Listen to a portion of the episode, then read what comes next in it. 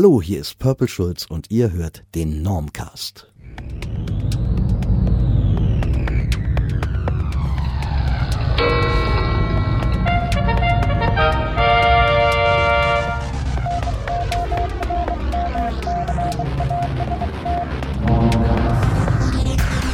Eigentlich sollte dieses ein ganz normaler Normcast werden mit vielen verschiedenen Themen, doch dann kam mir im positiven Sinne ein guter alter Bekannter in die Quere und somit ist es mir eine erneute Ehre, nach vielen Jahren ein weiteres Gespräch geführt zu haben mit Purple Schulz. Viel Spaß damit!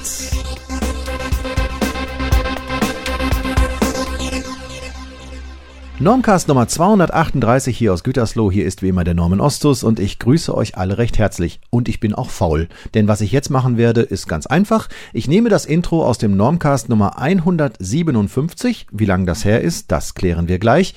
Und spiele es hier in leicht modifizierter Form einmal ein und dann geht's auch gleich los. Purple wer? Purple Rain? Nein, nein, Purple Schulz. Die Jüngeren sollten vielleicht mal im Plattenschrank der Eltern gucken, sofern noch vorhanden, oder im CD-Regal, oder auf dem iPod, sofern schon vorhanden. Und irgendwo zwischen Leuten wie Heinz-Rudolf Kunze, Wolf Mahn, Klaus Lage, dem jungen Grönemeyer oder vielleicht auch dem jungen Westernhagen, da werdet ihr bestimmt was von Purple Schulz finden, denn der war schon sehr erfolgreich und vielseitig aktiv.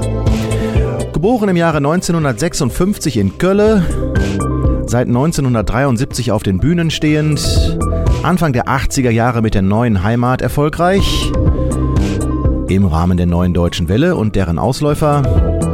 Danach kam seine Hitphase. Verliebte Jungs tanzen auf den Straßen, reiben ihre Nasen an den Frauen, die sich das gefallen lassen.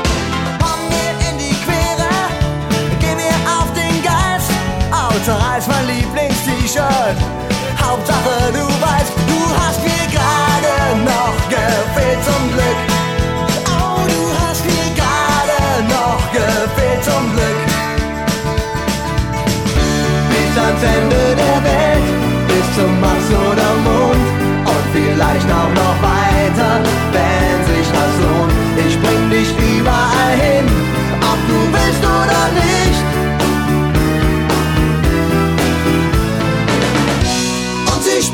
zwei Herzen schlagen.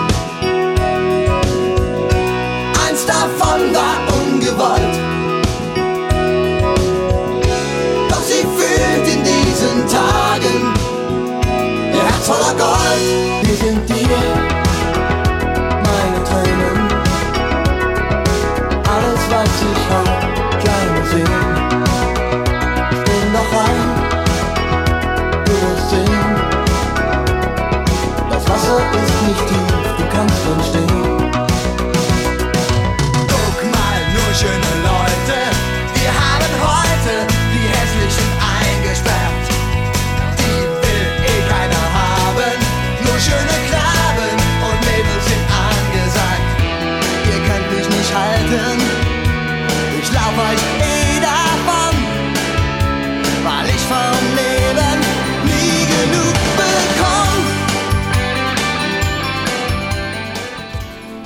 Und davon. Ja, da fehlte jetzt nur noch sein ganz großer Hit Sehnsucht, aber den haben wir sicherlich alle noch im Ohr. Und wir wollen hier auch noch gar nicht raus, denn wir wollen hören, wie es dem Purple heute geht, was er heutzutage macht und ja, was hinter seinem neuen Album Der Sing des Lebens steckt. Alle weiteren Informationen auf www.normcast.de oder auch auf purpleschulz.de. Und ein Hinweis muss sein, so nach dem Motto, ne, wie damals bei der Ziehung der Lottozahlen, ne, der Aufsichtsbeamte hat sich vor dieser Sendung vor dem ordnungsgemäßen Zustand des Ziehungsgerätes und der 49 Kugeln überzeugt. Da sage ich dann frei darauf basierend, Genau, das Telefon hat auch noch was mitzusagen. Hallo Katrin. das war jetzt gut. Naja, dazu sage ich nur, sämtliche Purple Schulz bezogene Tonausschnitte sind vor, während und nach dieser Sendung durch den Urheber genehmigt worden. Ne? Also, alles hat seine Richtigkeit. In diesem Sinne, viel Spaß mit Purple Schulz. So, hier neben mir sitzt heute mal wieder nach ganz vielen Jahren Purple Schulz. Grüß dich. Hallo.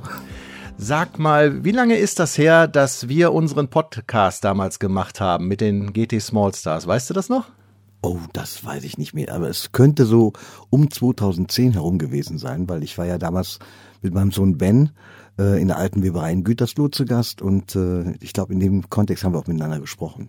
Richtig, ganz gut äh, getroffen. 2009 war Ah, das. Siehst du, also acht Jahre. Acht Jahre ist das her. Das kommt mir also auch irgendwie nicht so lange vor. Und äh, ja, ich weiß noch, wir haben das legendär aufgenommen im Durchgang im Parkhotel in Gütersloh. Ja, es war auch ein wunderschöner Abend. Also diese Veranstaltung hat mir einen großen, großen Spaß gemacht. Das war auch super. Und äh, sozusagen die Aftershow-Party, das werde ich auch nicht vergessen. Das war, und die hat ja dann auch dazu geführt, dass wir dann das Interview am nächsten Tag irgendwie zwei Stunden später führen mussten. Ja. Genau. Aber so, so ist das Leben, ne? So ist das. Ja, schön, dass wir uns heute mal wieder getroffen haben. Und du hast ja in der Zwischenzeit auch viel gemacht, muss man dazu sagen. Es gab eine Platte, so und nicht anders. Du hast ein Buch geschrieben, Sehnsucht bleibt. Und der aktuelle Anlass unseres Gespräches ist natürlich dein neues Album, Der Sing des Lebens. Ja, und, und gespielt habe ich in der ganzen Zeit auch noch. Und zwar so viel, Konz also viel mehr Konzerte als damals in den 80ern. Also das ist wirklich, es ist sehr, sehr viel passiert seit dem Jahr. Aber du weißt immer noch, wo du bist am nächsten Tag und hast nicht irgendwie die Spur verloren. Nein, kann ich ja nicht. Ich habe ja so einen Computer, wo immer drin steht, wo ich hin muss. Ja. ja, was wären wir ohne sie? Was wären wir ohne sie? Sag mal, äh, mal kurz auf dein Buch. Du hast ja ein Buch geschrieben, Sehnsucht bleibt. Das ist jetzt auch schon wieder zwei Jahre alt, ne?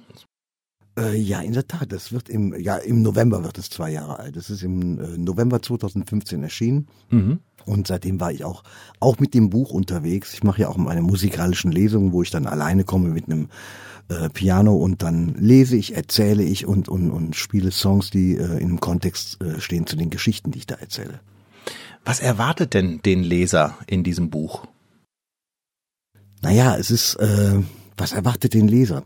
Also es ist ja so, ich bin ja letztes Jahr 60 geworden und für mich war so das Jahr davor auch, auch so, ein- so ein Anlass, mal irgendwie über, über die ganze Zeit nachzudenken, was ich da erlebt habe und vor allen Dingen äh, mir mal Gedanken zu machen über diesen Begriff Sehnsucht, weil ich habe den Song ja damals als 27-Jähriger geschrieben und ich mochte dieses Wort Sehnsucht damals nicht, weil mir das doch zu sehr mit dem deutschen Nachkriegsschlager äh, verhaftet war.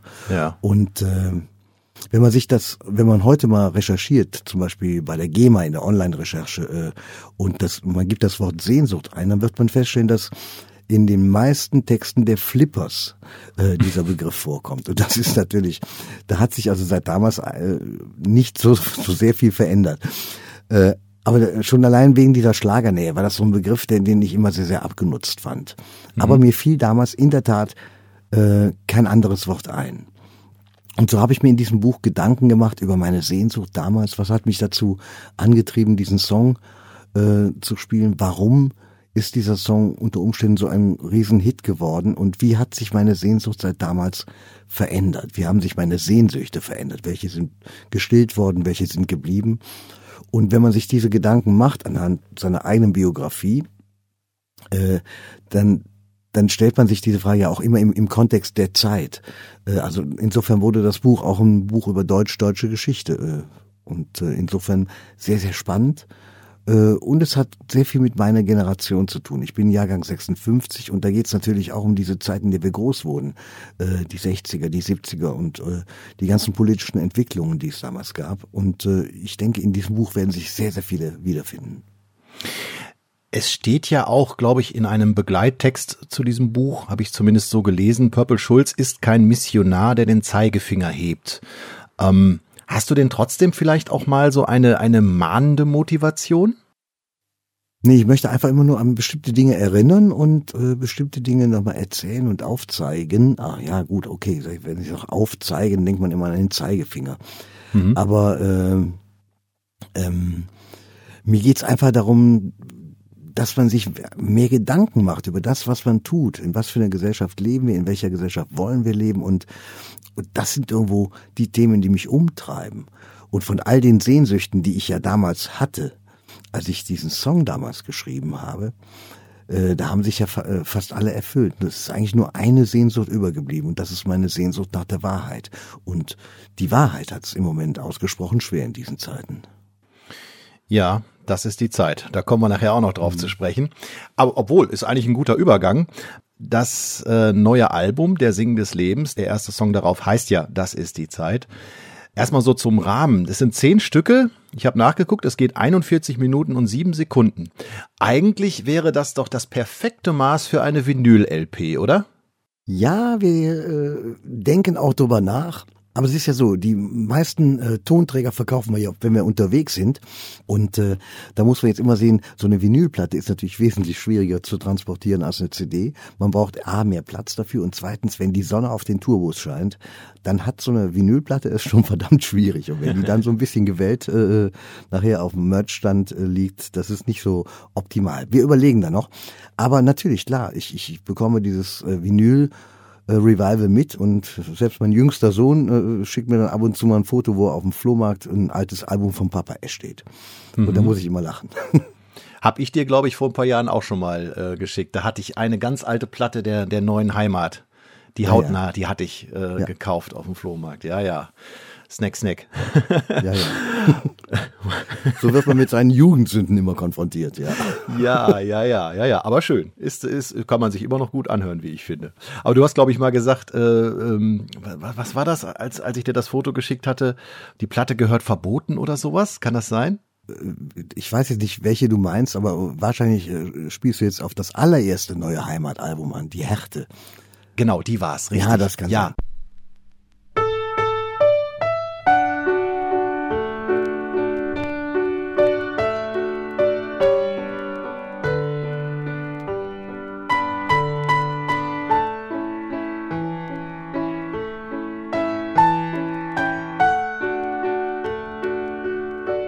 Auch da ja. bin ich froh, dass, dass es äh, erstens die Plattenfirma nicht mehr gibt und dass zweitens keiner auf die Idee gekommen ist, das als CD zu veröffentlichen. Ich baue ein Schloss, so wie im Märchen. Da wohne ich mit dir, dann ganz allein. Wir haben bis zu diesem Zeitpunkt, wo wir das erste Mal im Studio so ein Album aufgenommen hatten, damals, da waren wir schon zehn Jahre unterwegs, haben schon zehn Jahre in der Band gespielt. Und so lange dauerte das auch damals. Also wir hatten tatsächlich noch Zeit, äh, unsere Erfahrungen zu sammeln und, und uns auch wirklich den Arsch abzuspielen in Jugendzentren, was weiß ich. Und das war auch eine tolle Zeit. Also man, man, man reift natürlich an sowas.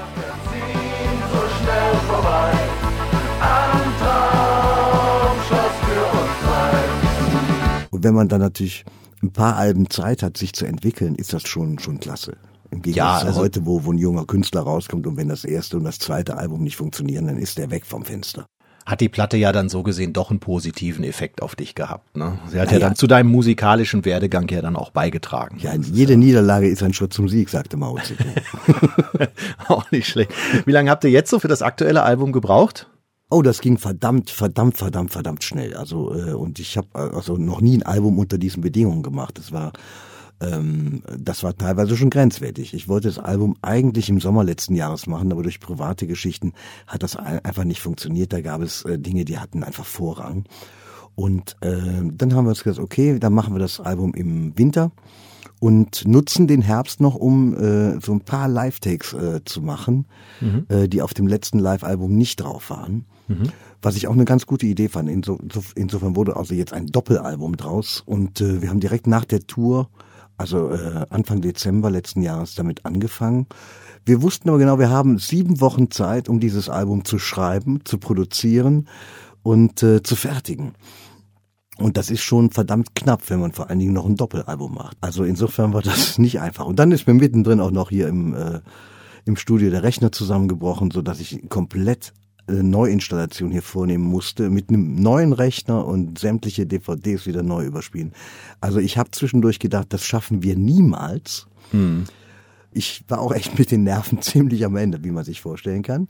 Hm. Aber äh, dann haben wir es tatsächlich sogar noch einen Tag früher geschafft und wir sind also pünktlich fertig geworden das letztendliche Mastering, also den Feinschliff, hattest du das nicht bei irgend so einem Kollegen gemacht? Da habe ich ein Foto gesehen, der in so einer Art äh, Waggon wohnt oder sowas oder so ein Container.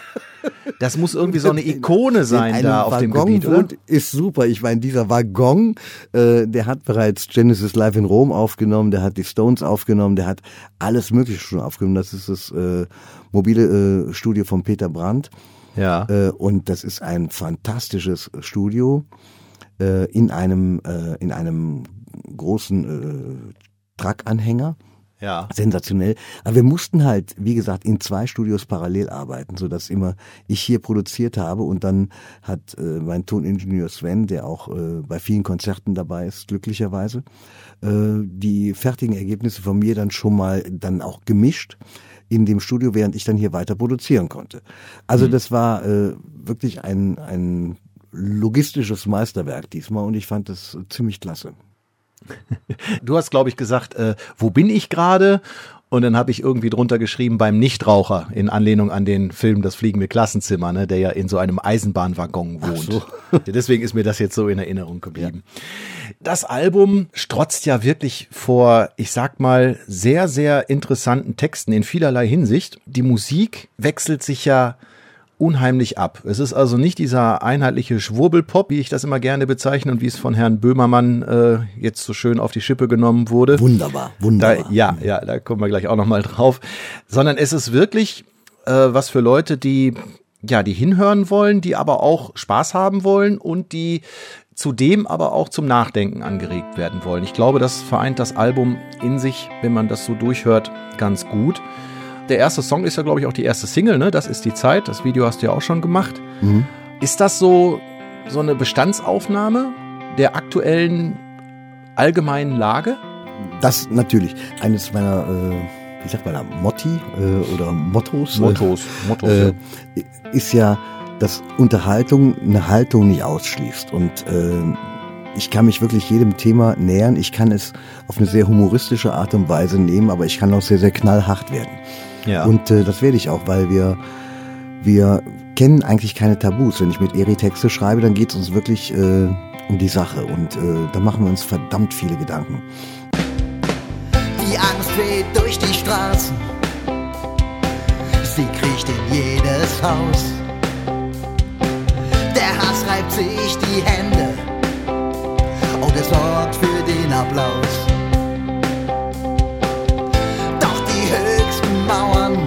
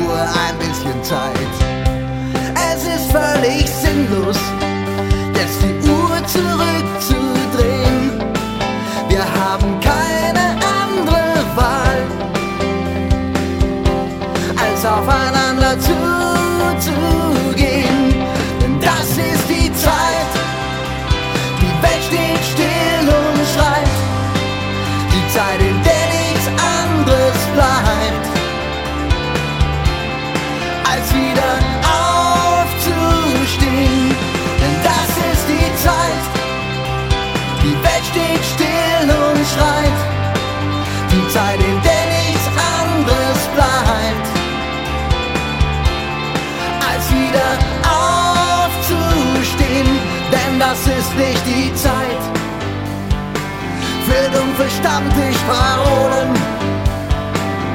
unter wehenden Fahnen. Wir brauchen Herz und Verstand, denn das ist unsere Zeit.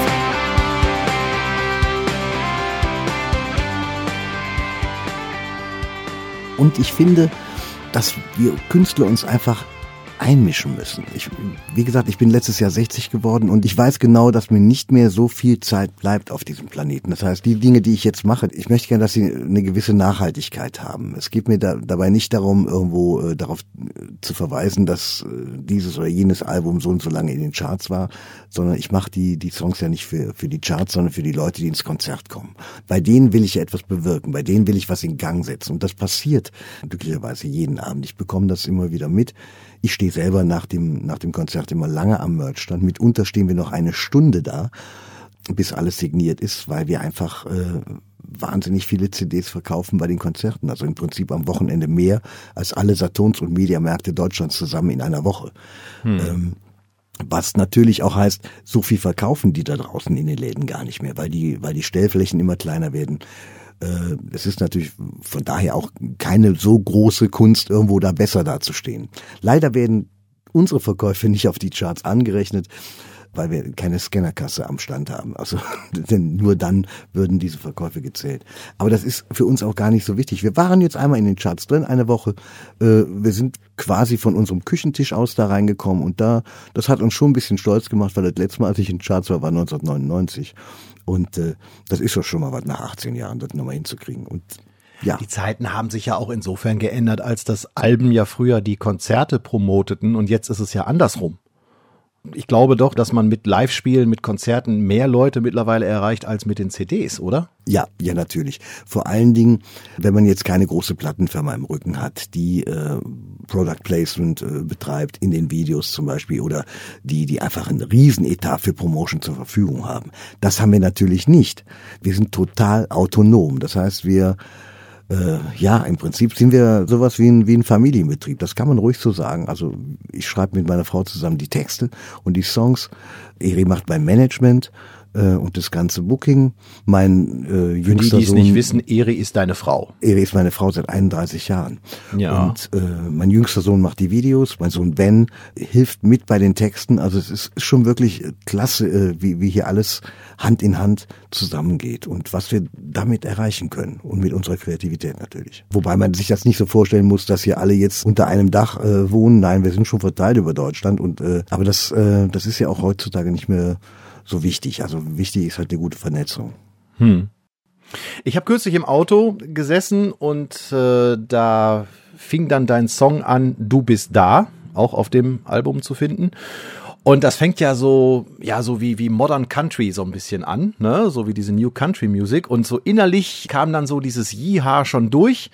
Und dann kamen die ersten Zeilen und dann blieb es einem ja quasi im Halse stecken. Es geht ja zum Beispiel auch um Gaffer, die sensationsgeil dann da stehen und dann heißt zum Beispiel eine Zeile, einer ist verkohlt, schnell das Handy rausgeholt. Das ist ja schon starker, bitterer Tobak, gefällig verpackt, oder? Naja, also wir sind ja nun äh, Leute, die, die wirklich 50.000 Kilometer im Jahr auf der Autobahn verbringen. Und ich muss sagen, ich bin echt immer wieder froh, äh, wenn wir irgendwo heil ankommen. Äh, wir hatten, letztes Jahr war das, glaube ich, noch eine extrem äh, gefährliche Situation. Da wäre es um ein Haar mit uns allen äh, zu Ende gewesen. Mhm. Wir werden einfach auf der, auf den Straßen im Moment Zeuge von einer unfassbaren Rücksichtslosigkeit. Und ich habe fast das Gefühl, dass da auch so ein Paradigmenwechsel bei den Leuten stattfindet. Es geht jedem echt nur noch darum, der Erste zu sein. Und, und in dem Kontext häufen sich jetzt natürlich auch diese Meldungen über, über Rettungssanitäter, die in ihrer Arbeit behindert werden, Feuerwehrleute, die in ihrer Arbeit behindert werden äh, und sich dann auch noch Unverschämtheiten gefallen lassen müssen, bis zu Körperverletzungen. Also, und das ist etwas, was mich unglaublich empört und unglaublich wütend macht. Zu Recht. Und insofern äh, äh, entstand auch dieser Song. Also weil es, es sind doch tatsächlich diese Leute, diese Leute und, und, und Erzieherinnen und, und, und Sterbebegleiter, die diese Gesellschaft am Ende doch zusammenhalten und äh, entweder gar keinen Lohn bekommen oder einen äh, völlig unangemessenen Lohn bekommen für ihre Arbeit das ist etwas, was mich wirklich wahnsinnig wütend macht vor dem Hintergrund, dass andere Boni kassieren äh, ohne Ende und, und, und, und diese, diese Kluft zwischen Arm und Reich, die, diese Schere geht immer weiter auseinander. Und das ist etwas, was mich wirklich, wirklich wütend macht.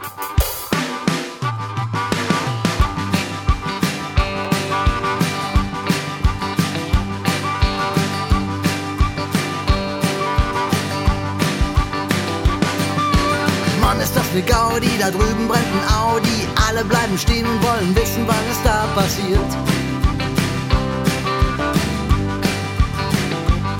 Hey, einer ist verkohlt, schnell das Handy rausgeholt. Vielleicht erwischt man den Moment, wo das hier alles explodiert. Du machst das Blaulicht an, eine Gasse wäre schön, was dich gleich erwartet, wird dir an die Nieren gehen. Denn im Straßengraben liegt auch noch ein Kindersitz. Du weißt, dass man die Bilder nicht vergessen kann, doch du denkst in keinem Augenblick daran. Es geht dir nur darum zu retten, was zu retten ist.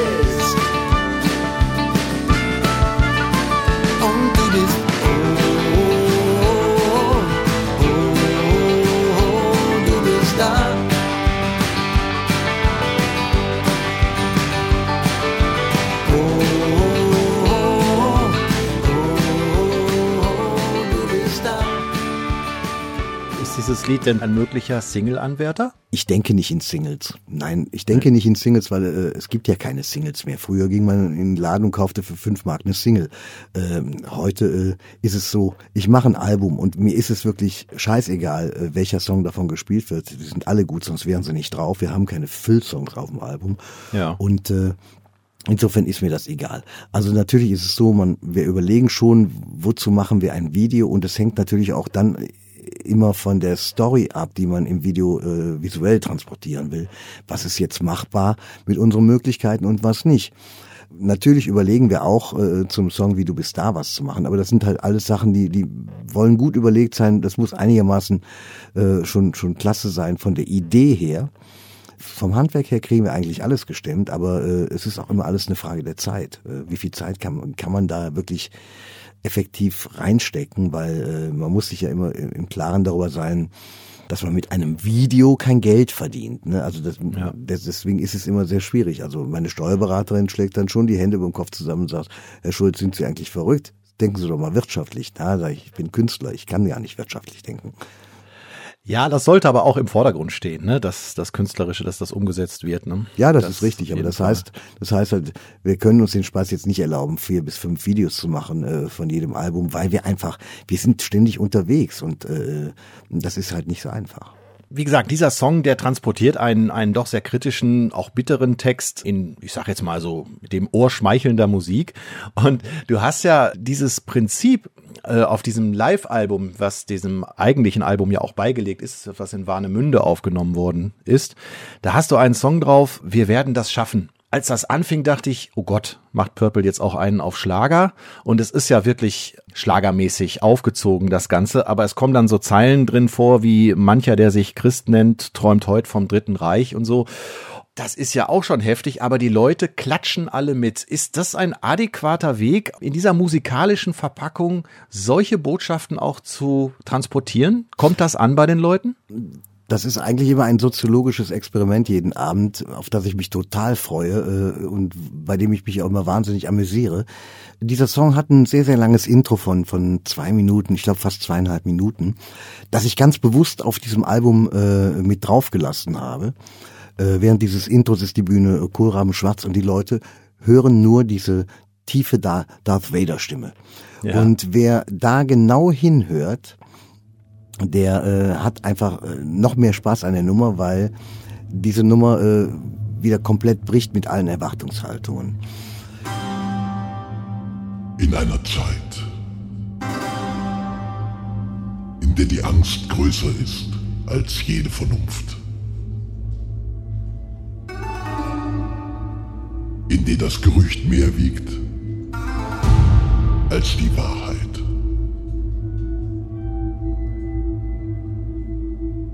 In einer Zeit, in der Argumente und Meinungen Fakten und Fantasie verschmelzen. In einer Zeit, in der jeder Idiot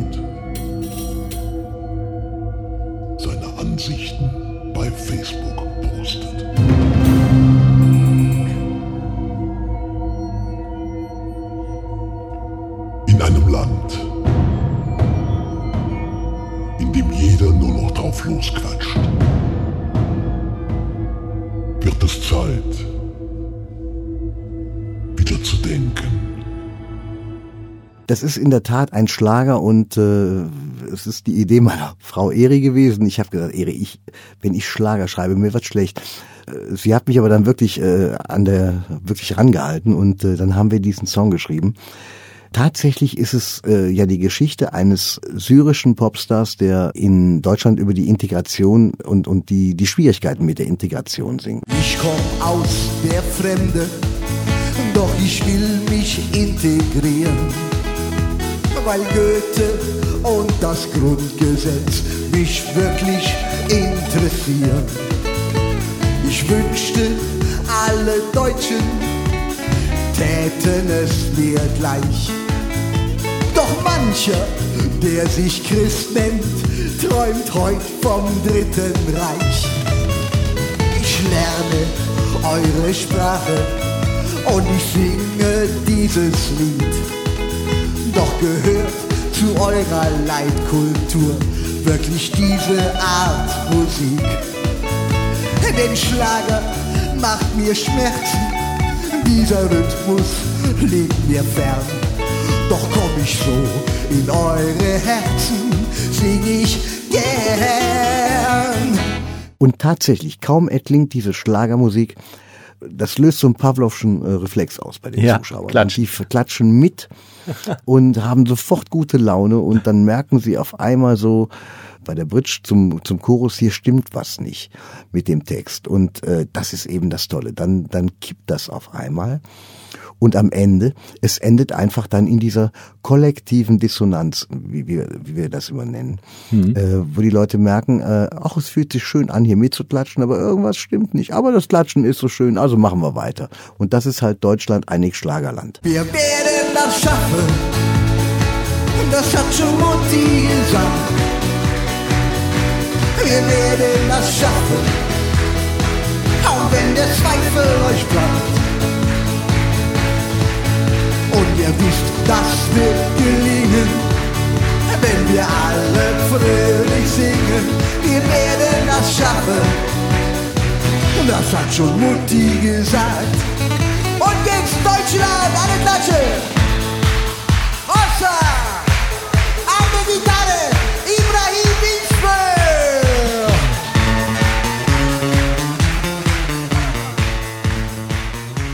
Das ist schon äh, wirklich verrückt zu sehen, mit was für einfachen Mitteln man die Leute so über den Tisch ziehen kann. Und das wird ihnen aber dann auch nach dem Song klar. Und das ist das, worum es mir geht. Ich fand das echt faszinierend, als ich das gehört habe. Ich dachte auch, hm, was macht er da? Aber ja, das hat schon was für sich, ne? da können die jetzt mal drüber nachdenken, ne? Und das so heißt ja auch ein Lied auf deiner Platte, da denkst du jetzt mal drüber nach. Sag mal, dieser Gedanke, den ich da so ganz unterschwellig hatte, als ich das zum ersten Mal hörte, dass da so ein bisschen hier Always Look on the Bright Side of Life mitschwingt von Monty Python. Ist das weit hergeholt oder Nein, kommt dir das, das ist, vertraut vor? Das ist, das ist mein Humor. Monty Python ist, ist für mich total großartig. Ich habe das als Jugendlicher äh, genossen ohne Ende und das ist natürlich sowas prägt einen auch.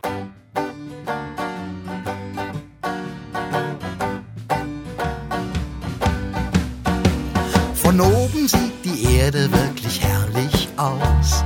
Du glaubst, hier unten lebt es sich in Saus und Braus.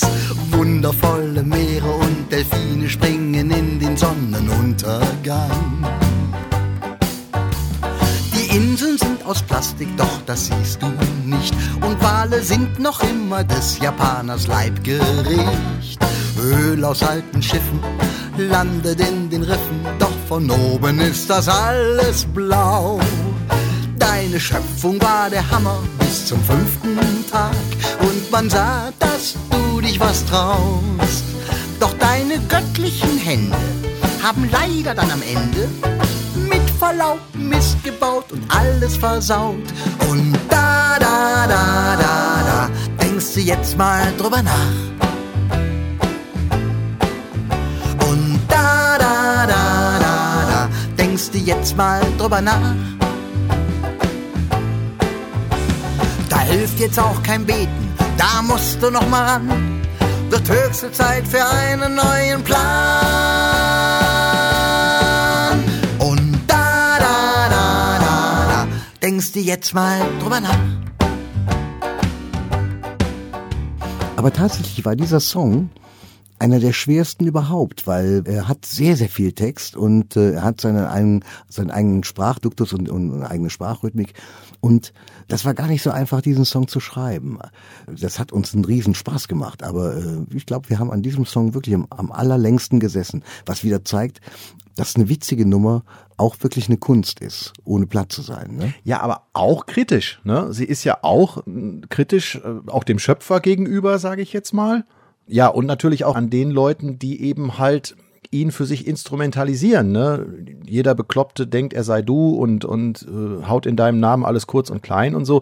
Ich meine, das geht ja in eine eindeutig kritische Richtung, auch der Religion gegenüber. Ja, das, ich war immer ein religionskritischer Mensch und auf meinen Alben befindet sich auch immer irgendein religionskritisches Stück. Ja, und das, das gehört für mich einfach dazu. Ne? Also eins meiner Lieblingsbücher oben äh, im Bücherschrank ist, ist von Karl-Heinz Deschner die Politik der Päpste im 20. Jahrhundert. Wenn man sich damit mal auseinandergesetzt hat, dann wird man natürlich auch zum Kirchenkritiker und, und, und das, das hat alles mit meiner Arbeit zu tun, das ist äh, völlig klar.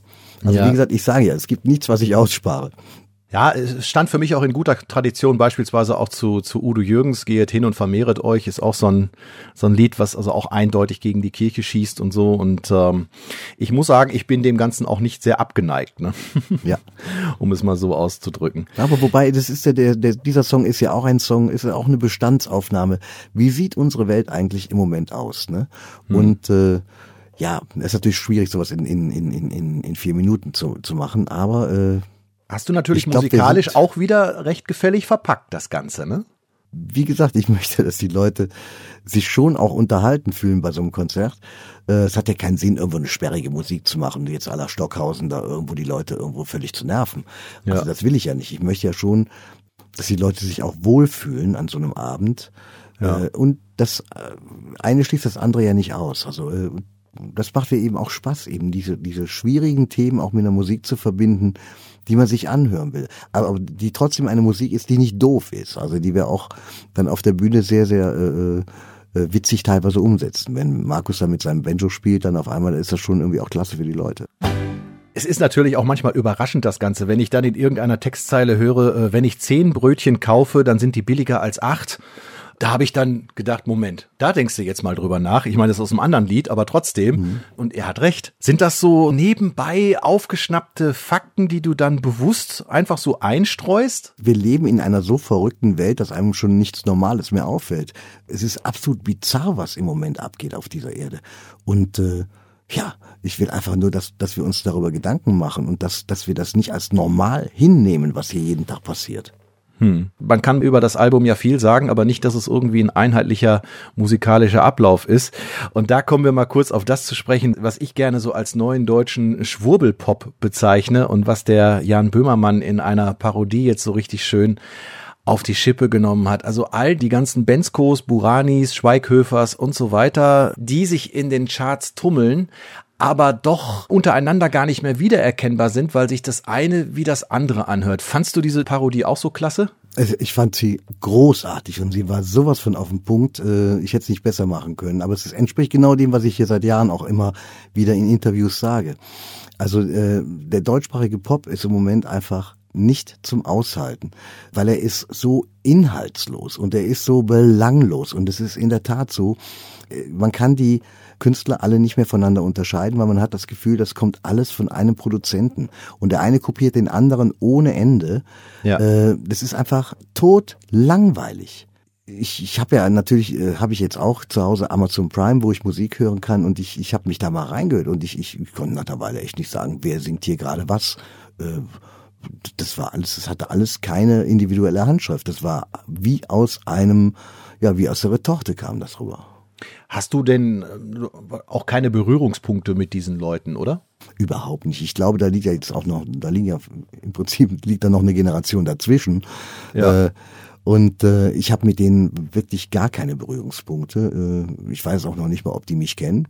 Äh, und äh, ich finde es halt einfach nur unglaublich bedauerlich. Also weil äh, selbst selbst zu Zeiten der NDW war es wirklich so, dass es ein großes politisches Bewusstsein gab unter ganz vielen Künstlern. Wenn ich mir das damals angucke, wer von uns alles auf den Friedensdemos gespielt hat, äh, wir waren bei der Anti-AKW-Bewegung dabei und haben riesen Festivals mit mit äh, großen Namen gehabt. Ja. Äh, und, und sowas vermisse ich einfach heute. Wir leben wirklich in dieser Zeit, wie Karl Kraus das schon sagte. Ne? Steht die Sonne der Kultur tief, dann werfen selbst die Zwerge riesengroße Schatten. Und das kann man wunderbar äh, daran festmachen, wenn man sieht, dass das ZDF-Kulturmagazin Aspekte eine Gruppe wie die Sportfreunde Stiller einlädt. Und da muss ich ganz einfach sagen, sind die noch zu retten? Also, was bitteschön hat das mit Kultur zu tun? Ich meine, das ist, äh, ich will mich jetzt nicht äh, weiter dazu äußern. soll man ja nicht als Künstler. Ja, aber gut, da die angesprochene, von dir angesprochene Neue Deutsche Welle war ja in ihren Ursprüngen äußerst politisch. Und das, was wir heutzutage als Neue Deutsche Welle vornehmlich in Erinnerung haben, Hubert K. und, und UKW und wie sie alle hießen, das war ja dann eigentlich mehr so schon wieder dieser, dieser Mainstream, der dann kam, der auch von den Plattenfirmen so gewollt war. Und das war dann wieder mehr so Klamauk auch, ne? Ja, äh, das war wirklich, also das muss ich auch, das kann ich, das ertrage ich auch nicht, wenn ich das in alten Fernsehaufzeichnungen sehe, muss ich ganz ehrlich sagen, dann schalte ich auch weg. Äh, aber wie gesagt, es gab damals unglaublich viele äh, Künstler und Kollegen, die sich einen Haufen Gedanken gemacht haben Ja. über gesellschaftliche Entwicklung. Dazu gehören Klaus Lager, dazu, dazu gehört ein Wolf Mahn und die sind ja auch alle heute noch am Start, die sind ja alle noch unterwegs. Aber unser Publikum ist natürlich mit uns älter geworden. Ja. Ja, aber wir sind halt, wie gesagt, immer noch da. Ja, auch hier dein guter Freund Heinz Rudolf Kunze, ne, ist ja auch unheimlich rege zurzeit. Also von dem Aber lese ich auch Heinz- sehr, sehr viel. Der Heinz war immer rege, das muss ich ja dazu sagen. Ja, ich habe ihn ja auch schon getroffen. Netter Kerl, ja. Äh, von jemand anders Bekannten in der deutschen Medienlandschaft stammt das folgende Zitat. Alt werden ist scheiße. Das hat Joachim Fuchsberger gesagt. Du hast einen Song auf dem Album, der heißt Das ist nicht fair, der ja wirklich nette äh, Zeilen auch beinhaltet und der auch tatsächlich dann jetzt mal sehr humoristisch daherkommt, wenn dann so eine Zeile kommt, äh, dass auch ein Mann irgendwann sein bestes Stück nur noch im Spiegel sehen kann. Ja, nimmst du das Altwerden prinzipiell mit Humor? Sagst dir, kann ich eh nichts gegen machen, mache ich das Beste draus? Wir müssen es mit Humor nehmen, weil wir können, wie, wie du schon sagst, nichts dagegen machen. Äh, aber ich betrachte Alter als äh, auch als einen großen Schatz, ne? Weil äh, diese diese ganzen Erfahrungen, die man hat, das ist ist schon irgendwie großartig. Also äh, sie, sie machen einen ruhiger, sie machen einen abgeklärter und du, du bist nicht mehr so nervös äh, wie in diesen jungen Tagen. Also ich finde es schon schon eigentlich sehr sehr schön alt zu werden. Man muss natürlich gucken, dass man äh, die körperlichen Ge Gebrechen und die Zipperlein, die kommen ja irgendwann mal. Äh, das geht ja schon mit 40 los, wenn die erste Brille kommt. Äh, Aber man muss diese, diese Dinge versuchen, irgendwo im Zaum zu halten. Und dazu gehört zum Beispiel auch eine bewusste Ernährung. Äh, man kann natürlich auch Sport machen, aber das, das ist, ich bin ja jetzt auch nicht so der Sporttyp. Also ich bin eigentlich überhaupt nicht der Sporttyp. Ich mache überhaupt keinen Sport. Ist, ist der Song denn autobiografisch? Wie? Ist der Song autobiografisch? Was? Der Song? Ja. Na, dir werde ich das gerade noch auf die Nase binden. Aber, aber Du bist doch eh nur so ein Siemens-Lufthaken. Also Naja, gut, man, man sieht ja an meiner Figur, dass ich mich da ganz gut schlage. Für Ja, eben. Alter, ne? Gut. Eben. Du brauchst mir nichts zu sagen. Wir sehen nach 30 Jahren auch 30 Jahre älter aus. Das Duschen dauert länger, man riecht ja schon was strenger und überm Gürtel hängt der Bauch. Musst dich dran gewöhnen, dich weiter auszudehnen. Was da im Schrank hängt, hängt dich nur noch ein. Das ist nicht fair, aber nimm es nicht zu schwer, wenn ich dich nicht mehr auf Händen trage.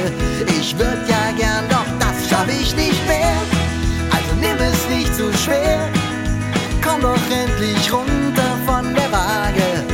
Nimm dich wie du bist und denk daran, dass auch ein Mann irgendwann sein bestes Stück nur noch im Spiegel sehen kann. Danach kommen noch so drei weitere Songs, die eigentlich eher so getragen, teilweise auch sehr nachdenklich daherkommen. Möchtest du dann letztendlich auch am Schluss des Albums die Leute eher melancholisch nachdenklich entlassen? Danach kommt noch Ich wünsch mir, du bleibst, was ich für ein wunderschönes Liebeslied halte. Und dieser Song ist ein Liebeslied, aber halt einfach mal ein ganz, ganz, ganz ehrliches. Und äh, diesem Text liegen viele Gespräche mit Frauen und Männern zugrunde und äh, es gibt da einfach ganz eklatante Unterschiede und darum geht's auch um, um die Wahrnehmung äh, voneinander. Und das ist äh, insofern ein Song, äh, den ich so auch noch nicht gehört habe als Liebeslied, weil er ist schon sehr, äh, er gibt sich schon eine Blöße. Und ich sage es ganz ehrlich, also ich bin 31 Jahre mit meiner Frau zusammen, mit der besten Frau, die es gibt, die mein Hauptgewinn ist, mein, mein großes Glück in diesem Leben. Ja. Aber 31 Jahre zusammen sein heißt auch, gemeinsam Krisen zu überstehen. Und solche Krisen gibt es. Äh, wer was anderes erzählt, der lügt. Aber die Kunst besteht eben darin, diese Krisen zu meistern und, und zu sagen, wir gehen da jetzt gemeinsam durch. Und äh, das ist etwas, äh, was ich so bedauerlich finde, dass heute keiner mehr dazu äh, anscheinend die Lust hat. Das ist wirklich immer ganz erstaunlich, wie die Leute darauf reagieren, wenn wir sagen, wir sind schon so lange zusammen. Dann sagen die, oh, Hut ab und Hut ab. Ich will mal nur eine Geschichte erzählen. Ich war gestern mit meinem Schatz im Einkaufszentrum. Wir hatten unseren Hund dabei und über den Hund kam ich dann mit einem alten Ehepaar in Kontakt und, und, und er war äh, 80, sie war 77. Man hat es beiden nicht angesehen und es war einfach wunderschön, als sie dann sagten, wir sind jetzt 60 Jahre bald zusammen. Und äh, ja, das fand ich schon, das hat mich dann wirklich beeindruckt. Das ist doch schön, sowas. Ja. Ist ja eigentlich auch jetzt ein schönes Schlusswort, stelle ich gerade mal so fest. Ja. Aber gerade noch so die Frage, was liegt jetzt bei dir so als nächstes an? Spielen, spielen, spielen. Wir sind äh, nur unterwegs und wie ich schon sagte, viel mehr Konzerte als damals in den 80ern. Äh, wir spielen eigentlich das ganze Jahr über. Und äh, das, was, warum mir das so einen großen Spaß macht, ist, äh, weil sich unsere Locations total voneinander unterscheiden. Wir suchen uns wirklich die die Konzertstätten aus. Also das, wir hatten jetzt dieses Jahr schon ein Bergwerk dabei, wir hatten Kirchen dabei mit einem wunderbaren äh, mit einer wunderbaren Lasershow extra für unser Programm konzipiert.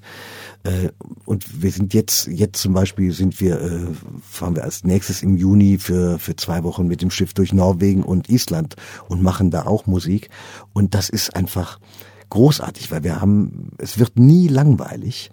Und ich meine, wie gesagt, wir machen ja jedes Jahr unsere Tourpremiere in der Psychiatrie in Köln-Meerheim. Und äh, dann haben wir so Sachen dabei, wie dass wir auf einem Friedhof spielen und da sitzen 1800 Leute äh, um die Gräber rum und hören zu.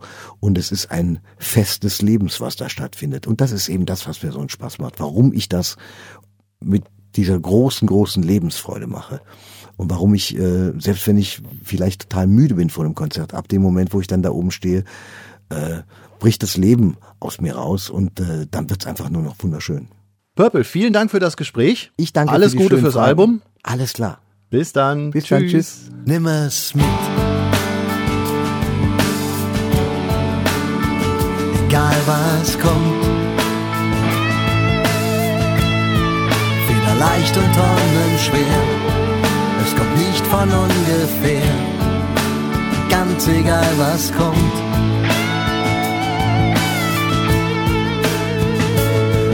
Nimm es mit. Egal was kommt. Es hat dich ausgesucht. Manchmal Segen, manchmal Fluch. Ganz egal was kommt.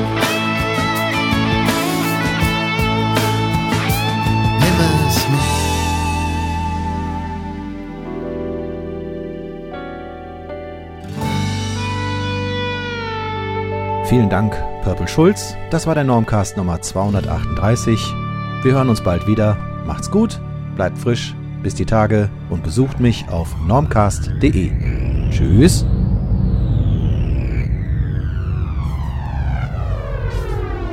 Hallo, hier ist Purple Schulz und ihr hört